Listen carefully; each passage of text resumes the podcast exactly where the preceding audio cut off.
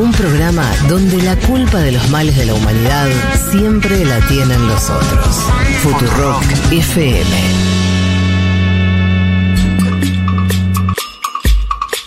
Bueno, vamos a hablar entonces de Turquía.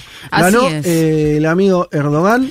Erdogan ganó eh, un tercer mandato presidencial el- la semana pasada en un balotage y eh, asumió la presidencia el sábado, ayer sábado. Eh, va a gobernar otros cinco años. Después de dos mandatos como primer ministro por el partido AKP, el Partido de la Justicia y Desarrollo, empecemos con un audio de la Asunción. kendisi ve evlatlarının geleceği için iradesini ortaya koyan tüm vatandaşlarıma teşekkür ediyorum. Yaptığı tercihle önümüzdeki 5 yıl boyunca ülkeyi yönetme sorumluluğunu bir kez daha bize tevdi eden milletimizin her bir ferdine teşekkür ediyorum. Biz öyle bir kazanacağız ki kimse kaybetmeyecek demiştik.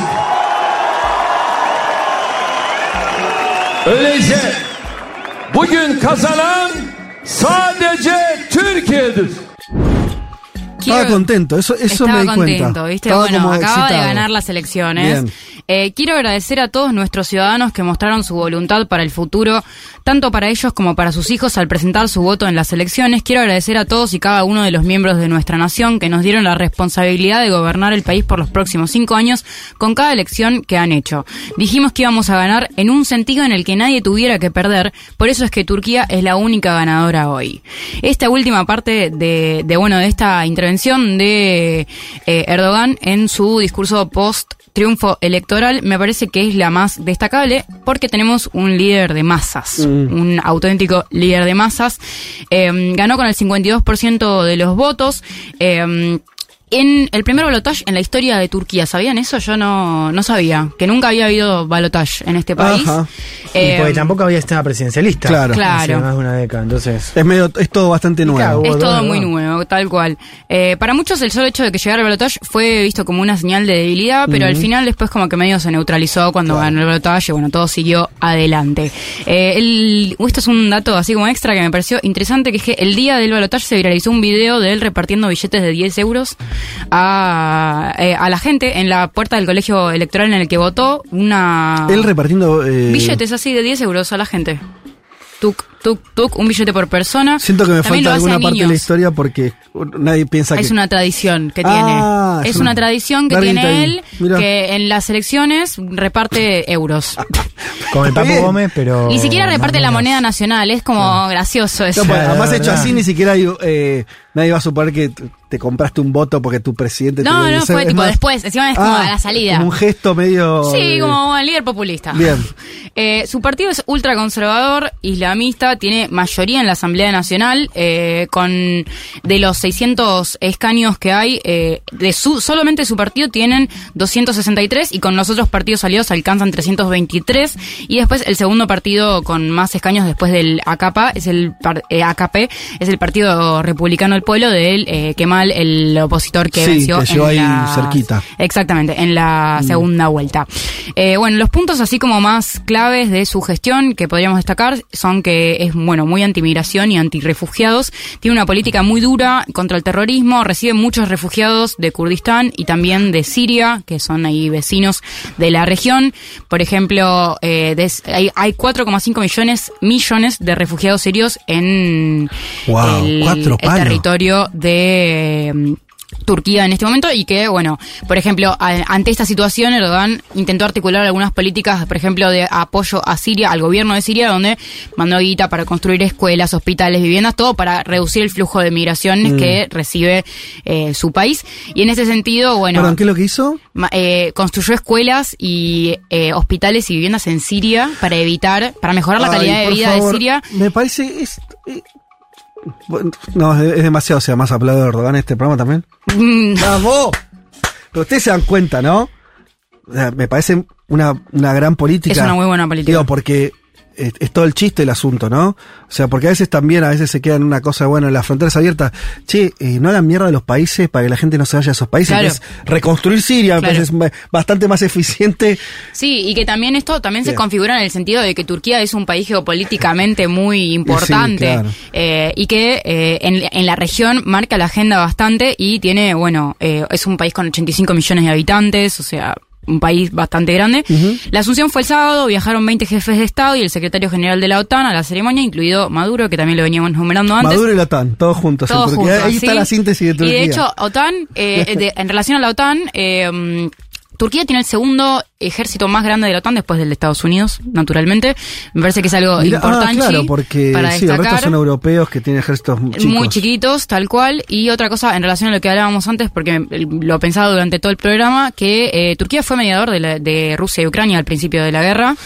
¿No es Eh, el que consiguió lo del acuerdo de los cereales? es el que consiguió el acuerdo de cereales efectivamente, que bueno, eh, se renovó algunas veces. ¿Funcionó incluso. eso al final? Funcionó un tiempo y ahora está como medio en stand-by, pero, pero funcionó Era un tiempo. permiso, para el que no recuerda, como de, de poder, que, que Rusia básicamente permita que salgan cereales de producción ucraniana a través de los puertos que controlaba Rusia, ¿no? Eso implica obviamente un acuerdo, Exactamente. una especie de bypass, eh, Para de paliar- salvoconducto en medio de la guerra. sí. Exacto, para paliar la crisis alimentaria que... Que era global, sí, un punto de aumento de precios, Total. Eh, bueno, entonces, tenemos además un triunfo que geopolíticamente es muy interesante y que está en línea con el de Narendra Modi, que hablábamos eh, hace algunas semanas Mm. en este mismo programa, en esta misma columna. Eh, y que bueno, es un, es un, Turquía es un estado que busca posicionarse en, en, en- digamos, de esta ma- manera, como con un pie en Occidente y con un pie en Oriente, porque, eh, bueno, tiene aliados occidentales fundamentales. De hecho, esto de la OTAN es, creo que es como el mayor eh, elemento para, para pensar esas alianzas, en tanto Washington lo necesita y, y- y Occidente lo necesita en ese rol, pero también eh, en, el contexto de, Estados Unidos al borde de la recesión y Europa muy debilitada, necesita buscar otros aliados en la región que capaz tira más para China, para India, para Arabia Saudita, para Qatar, en búsqueda de alianzas comerciales que, que bueno, que, que respondan un poco a las necesidades que tiene este país. También el gobierno de mm, eh, Erdogan, bueno, recibe muchísimas críticas. eh, el año pasado hubo una crisis de inflación tremenda, donde la inflación alcanzó el 100% y ahora está en más de 40%, igual la pudo bajar un montón, pero sigue siendo un problema muy importante. Eh, y eh, bueno, hace un- en 2021 se quedaron sin reservas de divisa extranjera, lo cual también generó bastantes problemas económicos, que bueno, que también el gobierno de Erdogan gestionó a través de canjes de divisas con Emiratos Árabes, con Qatar, con China, con Corea del Sur. Eh, y bueno, después tiene otras denuncias, digamos, denuncias y críticas en relación a, mm, bueno, a, corrupción, a... em, eh, clientelismo, eh, tuvo muchas críticas por la gestión del terremoto que fue en febrero de este año, que afectó a Turquía y Siria muy fuerte y que dejó 50.000 muertos y el doble de heridos. Eh, y bueno, y en general por políticas eh, que, que como, como buen eh, gobierno conservador y musulmán no le gusta mucho todo lo que no es conservador y musulmán y Ah, ahí igual, eh, ¿cómo es viol eso? Porque eh, lo abro al, que quiera. Yo de- desconozco, no, no, no tengo elementos para aportar, pero esa islamización bastante eh, marcada del propio gobierno, desde cuando Erdogan arrancó su, su liderazgo político, la presidencia hasta ahora, ¿no? Él fue como volcándose más. De hecho, Turquía eh, era uno de los países islámicos más laicos.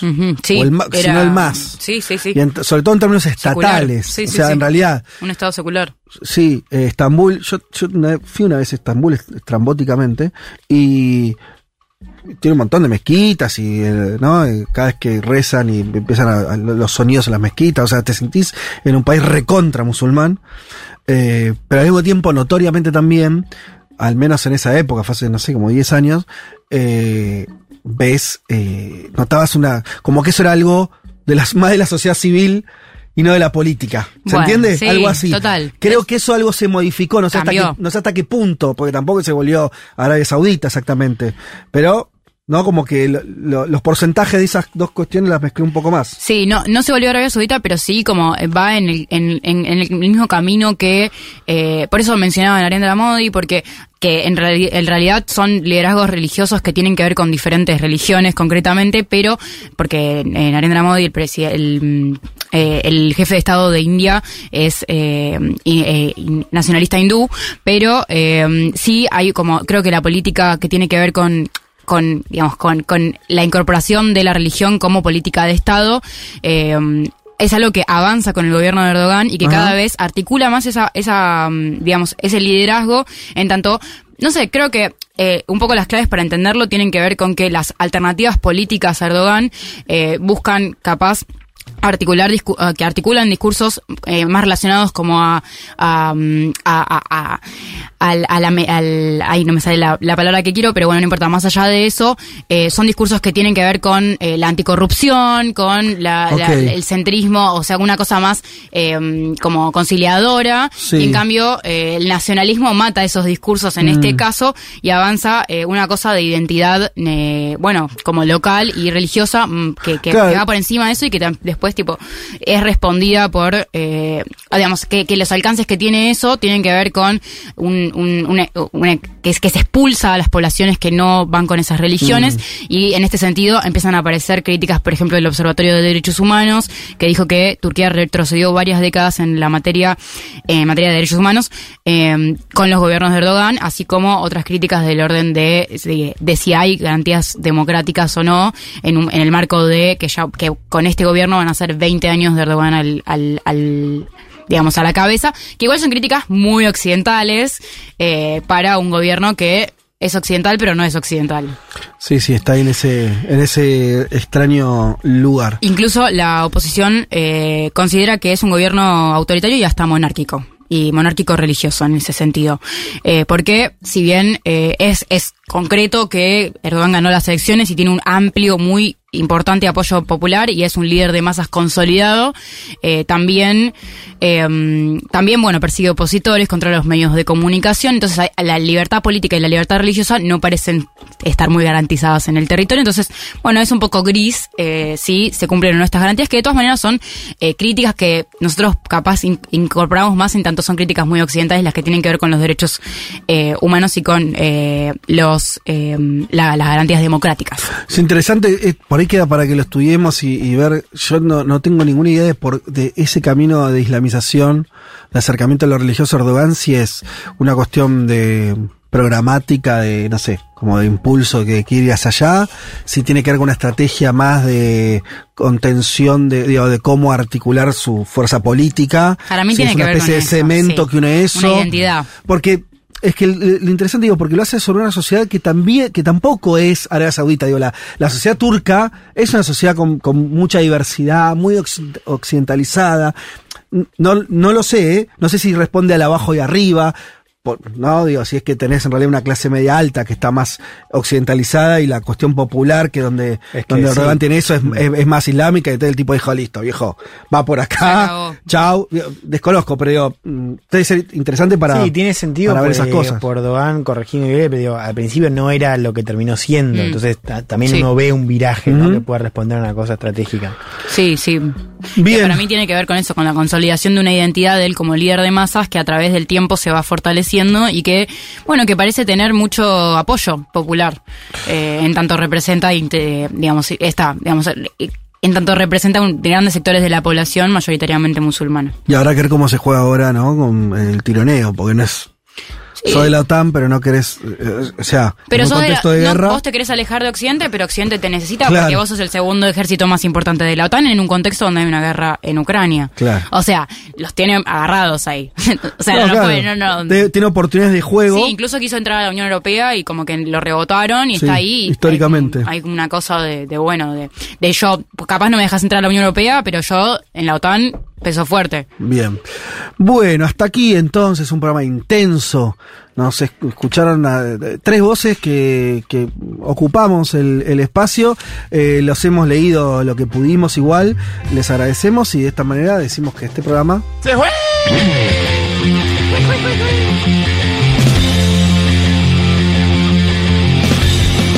Eh, señoras y señores, eh, muchas tardes y buenas gracias.